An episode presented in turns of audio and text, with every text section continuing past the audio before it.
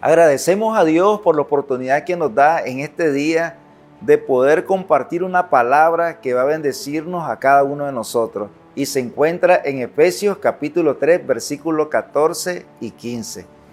Por esta causa doblo mis rodillas ante el Padre de nuestro Señor Jesucristo, de quien toma nombre toda familia en los cielos y en la tierra la familia es clave para todo lo que Dios quiere hacer en esta tierra.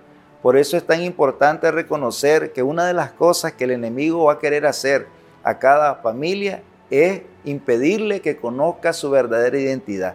Es por eso que cuando Jesús está en el desierto, una de las cosas que el enemigo ataca es su identidad, diciéndole, si eres el Hijo de Dios, convierte esta piedra en pan, si eres el Hijo de Dios, tírate del pináculo, el enfoque era que él tratara de demostrar algo que realmente él es. Él no tenía que demostrar. Los hijos de Dios, las familias de Dios, no tenemos que demostrar que somos hijos. Simplemente manifestamos desde la esencia de nuestro Padre.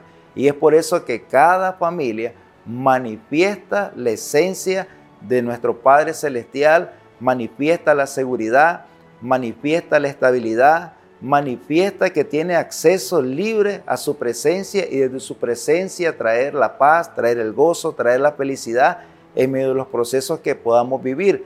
Algo muy importante también es poder ver a Jesús preguntándole a sus discípulos que quién decía la gente quién él era.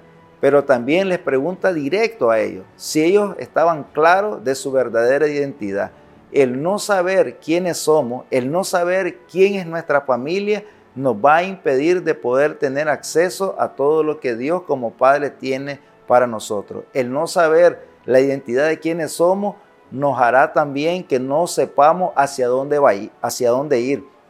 Entonces es importante poder reconocer el verdadero valor de nuestra identidad que lo da Dios como Padre y que viene como una revelación a nuestra vida.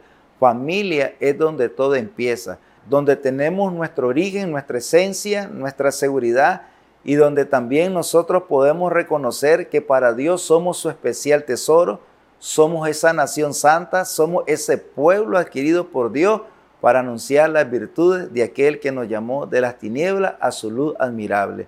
Dios continúe bendiciéndote.